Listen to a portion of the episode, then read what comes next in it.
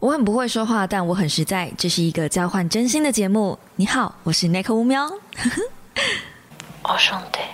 Hello guys，欢迎来到五秒的备忘录。星期一的一大早，你还好吗？大家早安！二零二四年新年快乐，耶！其实我觉得二月中再跟大家拜年有点奇怪，但就是拜个晚年呐、我相信这时候应该大家开学的开学，开工的开工了吧？就是面对自己的接下来一年的新生活，走一个新开始的概念。嗯，所以也因应这样子，我总算总算把我的复盘表的公版就是做出来了。那这个公版呢，我有在直播的时候给大家说我的公版怎么用，然后搭配的一些，比如说 Notion 还有 Notion Calendar 的用法，两个软体我就分享给大家这样样子。那个直播其实我觉得我讲的很清楚了，但如果你还有任何不明白该怎么样使用的地方，都可以来私讯问我。公版的领取方式呢，我已经就是用电子信的方式寄给小猫们了。那 YouTube 的会员小猫呢，可以直接在 YouTube 的社群里面找到那个公版的下载连接。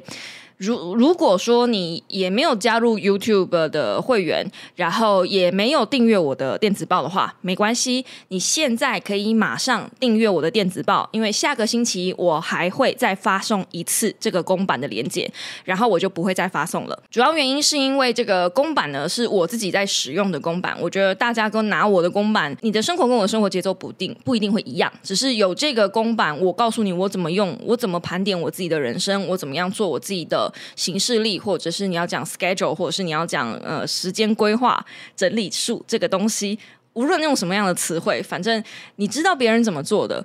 大概可以知道自己想要怎么做，然后自己能怎么做，所以我会比较希望拿到我的公版的人是能够调整成你自己习惯的样子。比如说，公版里面有一个呃习惯记录打卡钟，然后我觉得这名字后来我觉得不太好，因为我下面的习惯记录打卡钟啊，比如说喝水两千 CC 啊，每日拉拉啊，还有阅读三十分钟跟运动三十分钟啊，这个东西我觉得它与其说是习惯。像是大便这件事情，好像不是我能控制的，是我身体机能去控制的。它比较像是记录一件事情的发生，所以它是习惯吗？就我为了要让顺利排便这件事情发生，我是不是应该要习惯去，比如说空腹的时候早上起来喝水这件事，这个才是我要养成的习惯。至于能不能拉拉，好像不是我能控制的事情。对，所以我就说我还在调整，是要调整上面的习惯记录打卡中的名字呢，还是我应该要调整那个下面的内容呢？比如说每日拉拉这件事，因为每日拉拉，我发现我不是每一次都可以把它打勾打起来，然后我压力就很大，我就觉得哎呀，今天又没拉了，这就发生什么事呢？这样就会开始检讨说，为什么今天又没拉了？到底我是不是应该做做些什么事情让这件事情发生啊？我觉得。这个盘点表，它也是在告诉你这件事情。比如说，呃，如果你有发现你想要做一件事情，像每天喝水两千 CC 好了，为什么你一个礼拜可能只有做到三天，其他的四天发生什么事？它的主要目的是让你去做这件事情，去做思考，为什么你做不到你想做的事情，而不是给你压力说哦，你做不到、欸，你是不是多烂？什么自开始自进入自责模式？你必须要把自己放到自责、跟受害者、跟被骂的状态，而是检讨这件事情对你来说是不是太困难？这件事情对你来说是不是不必要？你这件事情在你的人生目标上是不是没有那么嗯有需求？当然，喝水是一种需求，喝水不可能没需求的，所以喝水这件事情完全就只是因为我很懒。讲到这，我赶快再多喝一口。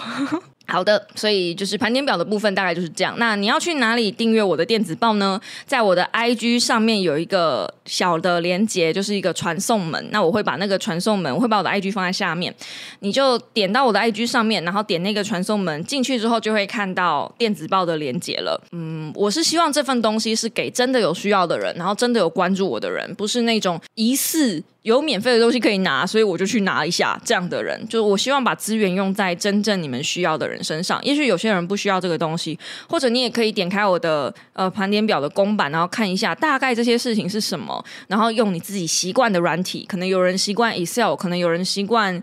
现在还有什么？现在超多笔记的工具，就我不我也不知道现在还有什么笔记工具。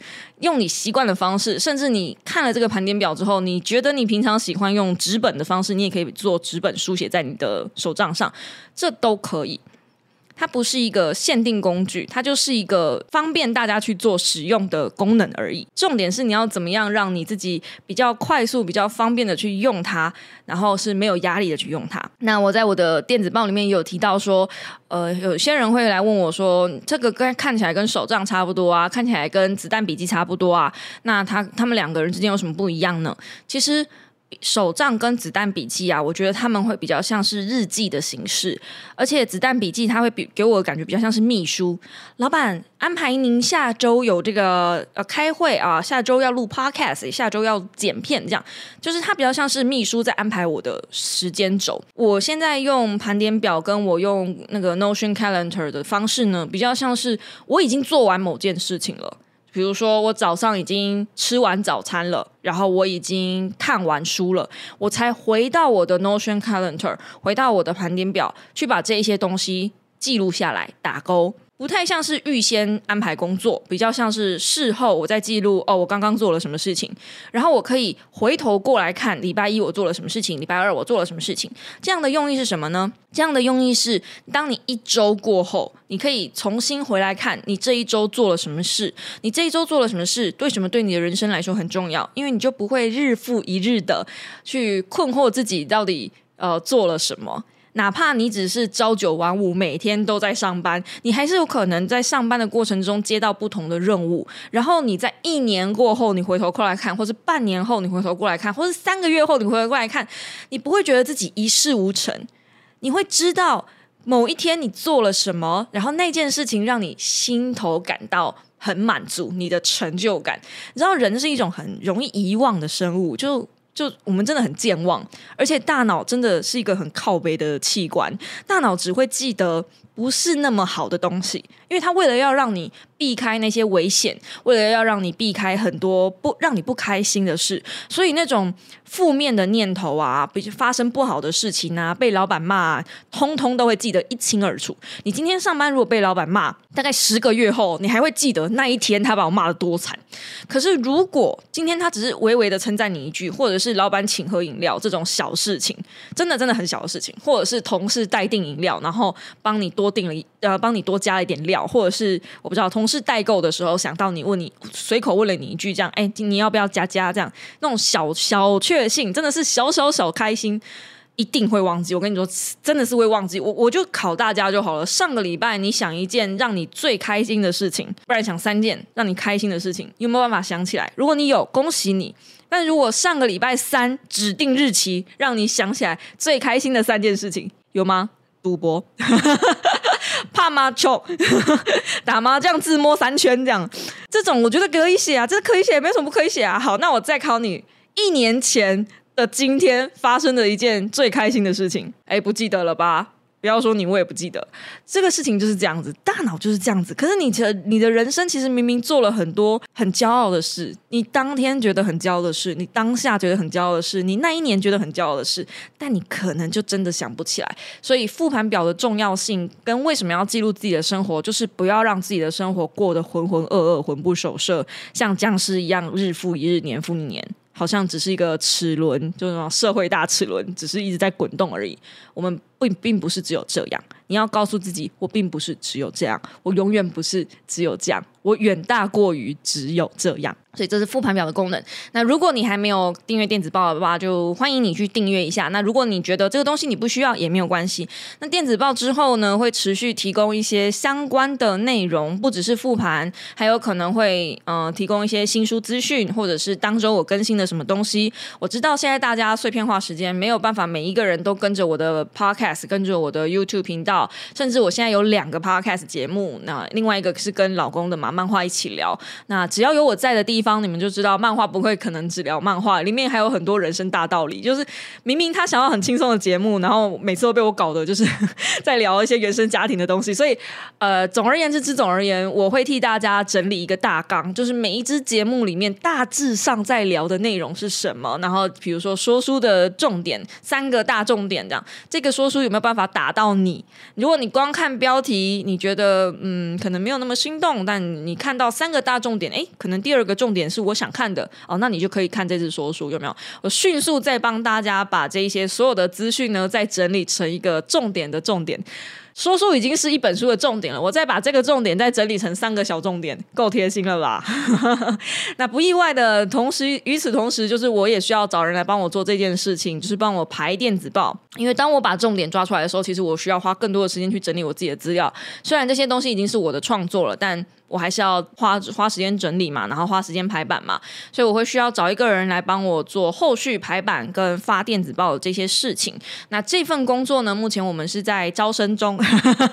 招募中这样子，已经忙到要借猫手了，所以啊，详细的就是真人的事情呢，我也有开一支直播，就同一支直播在 YouTube 频道那边。那如果你有兴趣的话，也可以看下方资讯，我会把所有资讯都放在那里。对，那关于直播的内容，就是关于真人的内容，我在直播里面讲了非常非常非常清楚了，所以就嗯，就欢迎大家这样。那目前有大概八个人丢履历了吧？我觉得都还不错，就是目前看起来大家人都蛮正常的。这样，老公也是觉得蛮满意的，没想到有这么多人来应征，然后感觉可能也许可以录取一到两个。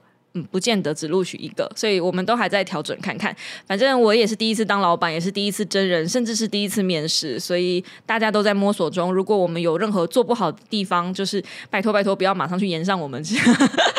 可以可以先来私讯私讯问我，这样我就很怕被骂，很怕就是有哪些地方做不好，因为真的是第一次做嘛。就如果有些做不好的地方，就我们是很乐意调整的。就是我自己自诩自己是好的主管，没有办法当好老板，但我可以当好主管。老板的部分呢是 D A 那边。好的，然后前者前提讲完了，我们今天要来聊什么呢？今天我本来想要来聊聊可怜的东西，但因为我影评还没有上，然后我想影评上了之后，我们再来聊可怜的东西，再给大家一个礼拜去看电影吧。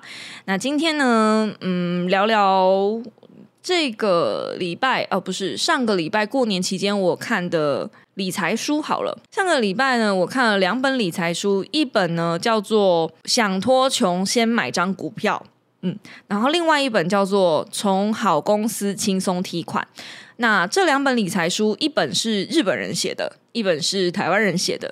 那前面那个日本人写的书呢，想脱穷先买张股票，它的背景时空架构写的非常夸张，是一个日本人，呃，日本男生单亲爸爸，然后他的财产就只剩下九十万日币，就是他老婆离开他的时候，他全身上下只剩下九十万日币，并且还要照顾他的孩子。把一个小孩从小朋友抚养到大学，这样他全身上下只剩下九十万，可是他最后最后的财产是两亿多，嗯。就是从九十万，然后滚到两亿多。那这样子的副标题当然是会吸引我去看一下，因为我就觉得，哦哟，是有什么特殊的方法嘛？那后来其实我是不推荐大家买这本书的，因为我觉得它里面有太多的怎么讲，太日常了。他首先是先推荐大家要先存钱，然后存。存本金，当然这是 OK 的。然后里面写的东西其实有很多都是日本限定的一些观念，毕竟日本人写的嘛。然后他在推荐日股，那日股其实跟美股，我觉得呃日股更贵了一点点。就如果你是保守型的投资人的话，其实日股是可以看一下。不过投资日股其实有一点麻烦，就是。日股那边的资金，他们好像不是很欢迎，也没有到不欢迎外资啦。但你要投资日股，你光是开户就很麻烦，你们日本人就很麻烦。不然的话，其实台湾在投资日股，我觉得会比投资美股更轻松。为什么？你现在日清泡面，谁不知道？其实台湾很多有日本的品牌，我们都很熟悉，而且日本有很多大公司，动不动就是八十年、一百年，他们的公司发展体制其实比美股更稳定。但是，哎，对，所有的东西后面只要接但是，都不要否定哈。但是日本人他们呢，其实对他们的他们的整个发展的保守性非常非常高。为什么一间公司可以过一百年？不是因为他们赚的多，是因为他们真的很保守，他们稳扎稳打，所以他们的盈利率都不会太好。就是跟当然这个好不好是跟美股比啦，就是美股就要冲就冲嘛，比较狼一点。然后日本人的个性就比较龟，然后也比较不太敢做一些新的发展。他们虽然都是一些保守企业，可是他们的保守都。真的很保守啊！他们能够活一百年，不是因为他们有什么新技术或干嘛，他们是因为他们的东西是稳扎稳打、老牌子。所以想到日本的百年企业，几乎都是传统性企业比较多，像食品厂那种。就是或是酒厂，好像都是那样子，就是稍微比较保守一点的东西会比较好。这一本想要脱穷先买张股票呢，我觉得是作者写给他儿子看的。然后里面的内容呢，虽然有大部分的东西都是日股为主，但是很多玩股票的观念还是可以看。但我自己不推荐大家买，是因为我觉得在我这个频道的小猫应该已经都有基本观念了吧。如果你没有，就如果你手上一张股票都没有，然后你也真的从来没有看过任何股票的相关资讯，其实我还是不推你看这一本，因为它就是否日股嘛。但它有一些就观念，比如说你本金要多，你才能进场；，比如说，嗯，你不要随便的去把股票卖掉，或比如说你去不要去听别人道听途说名牌就去买东西，像这样子超级基础的东西在里面。就是我们能用的，其他它进阶的东西，我觉得都用不太上的感觉。所以你与其看这本想要脱穷先买张股票，不如看从好公司轻松提款。就是接下来我想要讲的这本书啊，我现在不是踩一捧一哦，最近这个词很敏感，对不对？但是比较之下，我会比较推台湾人、台湾的投资人写的。理财书嘛，这是我一直一直在我的频道里面一直讲的事情，就是国外的理财书还是可以看，但是国外的理财书我看是为什么？是因为我明年呃，应该说我今年其实有点想要去投资日本的股票，所以我才会开始看一些日股的财经理财书的的的推，因为我想要知道那边的环境是什么样的风气嘛，对，所以我才会去找这种书来看。那如果说你对日股投资没有兴趣的话，我就觉得这一本可以先缓缓。因为它里面还有讲到日本的房地产呐，但是只有很微微的一点点而已。然后，嗯，因为作者从很久以前就开始投资了，他甚至经历过一些就是金融大海啸等等的，所以他的经验其实放到现在来看，我不是说不能复制，只是他有很多时间的红利，我们已经跟不上了。起来的成长幅度，日本的日股还有没有办法像起来的这么快？其实打一个很大的问号。不过，现在投资日股的好处是因为日币现在真的很便宜。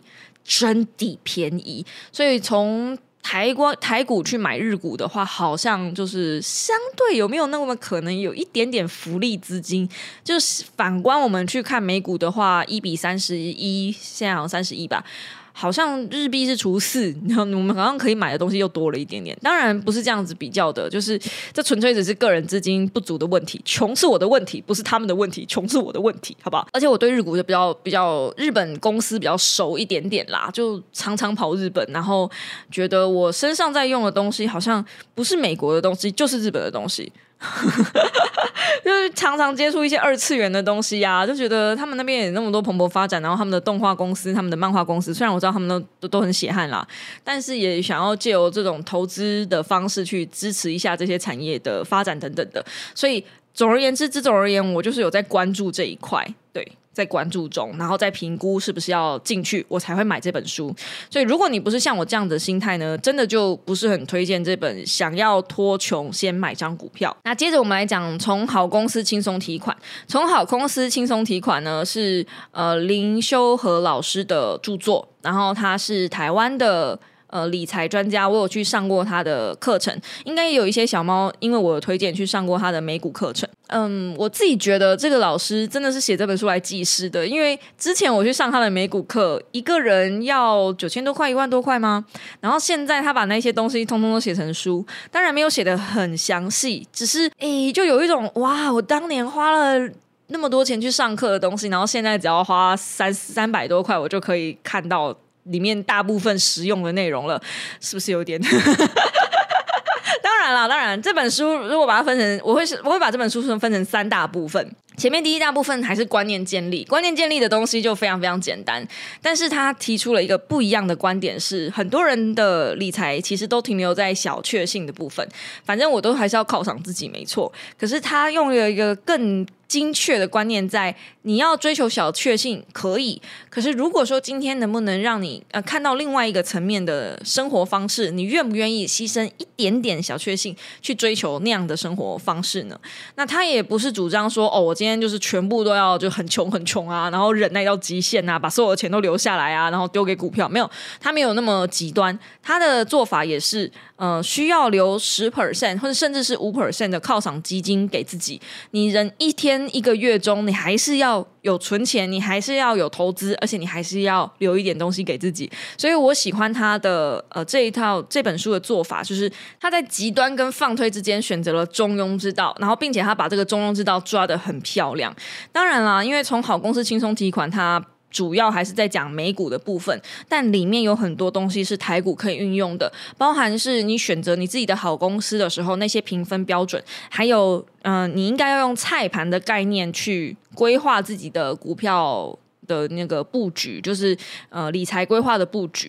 那我自己在 IG 那时候有做了一个小小的投票，问大家说，呃，目前现在对我的就是投资理财有没有什么比较大的兴趣？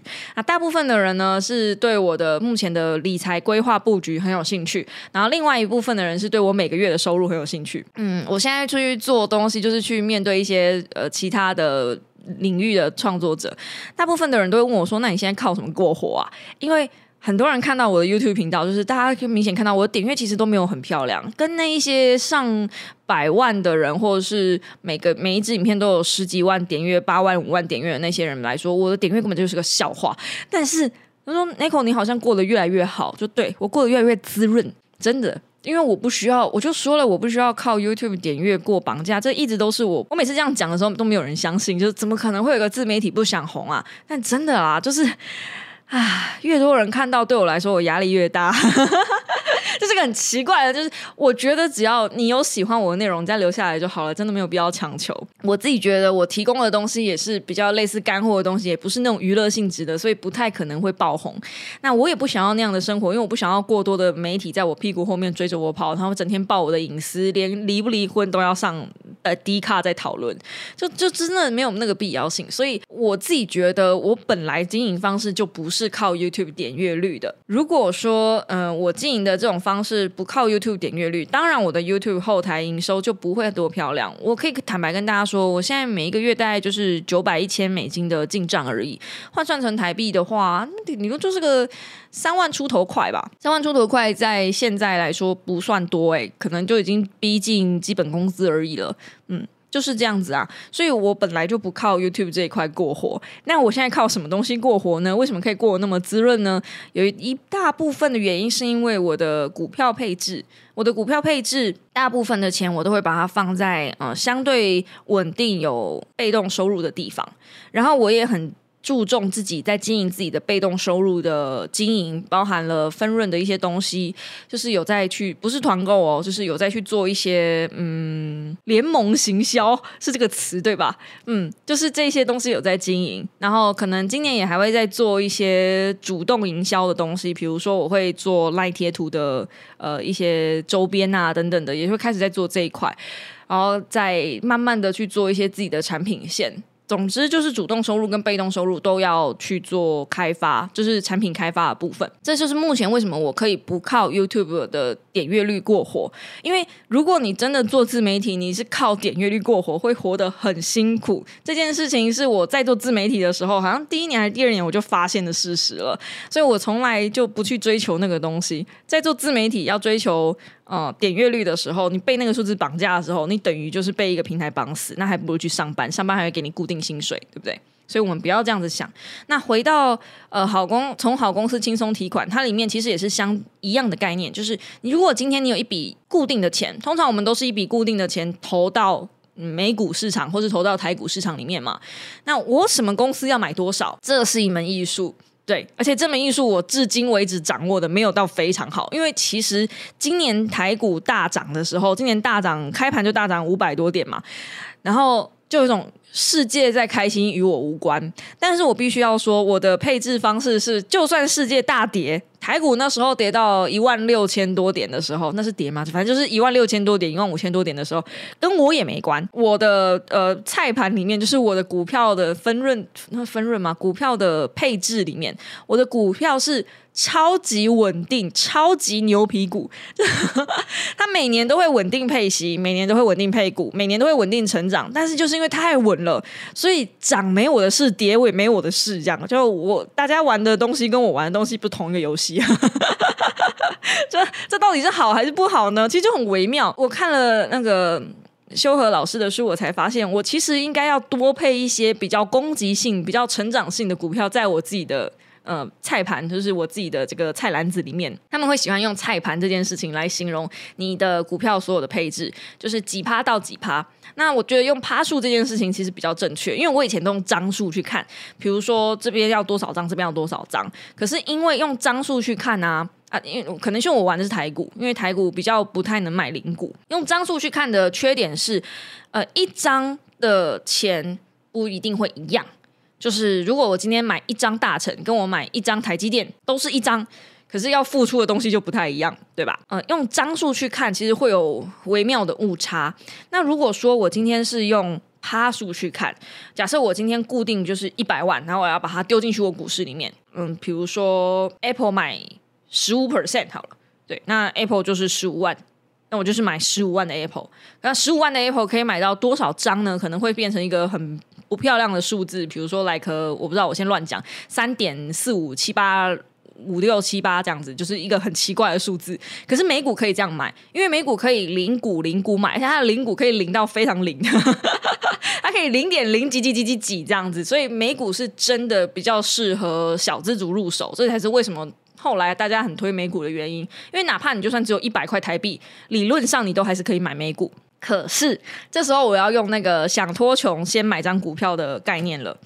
你们知道啊，如果你今天的母钱就是本金不多，然后你的趴数又不多的状态下，你真的拿一百块或是一千块台币去投资美股好了，可以。可是它滚出来的利息少到你可能喝一杯饮料就没了。一千块的十 percent，一百块，真的连吃便当的钱，在台北连吃便当的钱都不够。不要去做这种事。你把一千块丢到股市里面的效益太低了，所以应该是要先把一千块丢到你自己身上，去投资自己，去赚更多钱。这世界上不变的真理就是，投资赚的钱跟你自己去主动赚的钱，一定是你自己去主动开源的钱会大过于呃投资赚的钱，一定是。而且你要有这个信心，相信自己是。我本来也不相信，直到我相信了。就是用了复盘表的关系，我因为复盘表的关系，我看了一下，我今年到目前为止，我的收入每一个月都是 double，而且都是六位数字以上，每个月都是 double。然后我觉得，呃，也没有像去年那样子累到。也是累啦，但是也没有像去年那样子累到就想死的地步。我以前如果一个月是赚二十万啊，那个月的二十万是怎样？那个月会长怎样哦？就形容一下，我每天都是四点睡，六点起床，或是七点起床，对，每天每天，然后一个礼拜可能会有两到三个 case，然后每天都要这样来回脚本来回，影片修改来回，确认来回，然后可能还要去拍摄。这样子，我才有可能拼到一个月二十万，因为我的价码就很低嘛，所以我必须用量来充数嘛。如果我一个月要赚二十万的话，可是我今年发现我使用的盘点表之后，我就不用这么做。为什么会这么神奇呢？哎，这个盘点表到底有什么魅力呢？哎嘿，期待电子报哈。我们不是今天要讲的这件事情，我们今天是要来讲从好公司轻松提款。所以你要相信你自己，你赚的钱一定比投资多得多。好。先相信这件事。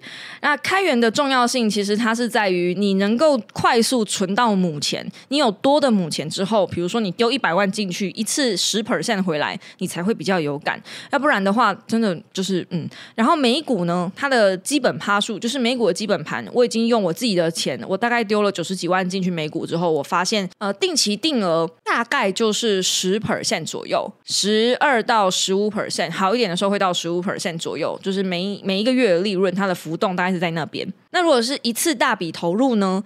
大概就是十五 percent 到二十二 percent 左右。可是这两个东西为什么一点必要性都没有？我会在说书里面再再说一次，就是定期定额跟一次大笔投入一点差异性都没有的原因是，大笔投入的时候，假设我今天就是丢了五十万进去一只股票里面，然后我就再也不动它。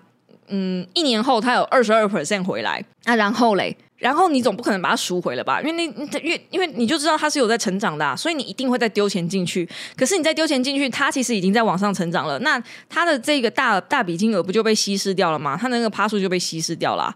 所以大笔一次大笔投入跟定期定额，我觉得嗯，除非你永远再也不买了，不然你的一次大笔投入跟定期定额是一样的，你只是定期的那个期拉的很长而已。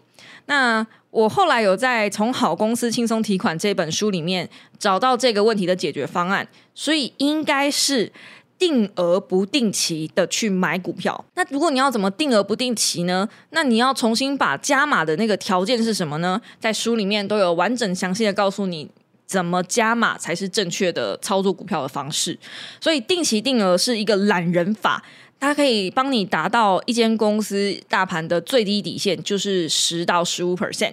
至少可以赚到这个钱，而且远远胜过于通膨。再跟大家补充一个最近我听到的小消息，好了，美股最近其实不太稳定，就是上上下下很不稳定。其实美国已经从年前不稳定到年后了，主要原因是因为通膨比他们想象的快很多。我不晓得大家有没有那种感觉哦，今年从去年到今年，那个东西涨价涨得超级有感。我不晓得你们有没有那种感觉，但我有，包含从蛋啊、牛奶啊那些日用品开始，我就觉得怎么我以前去买菜一千多块，买一千多块就很多东西，可是现在我没买什么东西就四五百块了。我不晓得你们有没有这种感觉，我超有的，就可能有在做菜的人会超级有感觉，或者是妈妈有在进厨房的一定很有感觉，吃的东西涨超多，慢慢的你从吃的东西开始涨，油电开始涨，因为美国那边他们现在已经涨了嘛。然后他们就有发现，他们可能因为疫情的关系，那时候印太多钞票，所以通膨其实比他们预期的快很多。本来说一年三趴，现在可能超过这个趴数了。那这样的意思是什么呢？以后这个世界上只会分成投资的人跟没有投资的人，而不是有钱人跟没有钱的人。大家可以去。会一会品一品这中间的差别，但是我真心觉得我已经在这边苦口婆心，我应该已经讲了三年有了吧，就是投资投资，赶快去投资，可是还是有小猫就是跟我说我没有钱去投资怎么办？就是你们还在卡在第一关，就是我没有钱投资怎么办？我想说。